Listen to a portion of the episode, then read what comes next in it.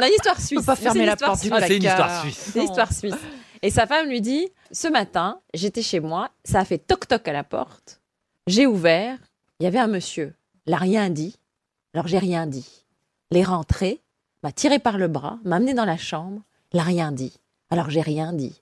Puis il m'a déshabillé, m'a couché sur le lit. Il n'a rien dit. Ben, moi, j'ai rien dit. Il s'est déshabillé aussi. Il a rien dit, j'ai rien dit. Il m'a fait l'amour toute la journée. Il est reparti. Il a rien dit. Et moi, j'ai rien dit. Et son mari lui dit On ne saura pas pourquoi il était venu. Allez, très bien. Elle est très bien.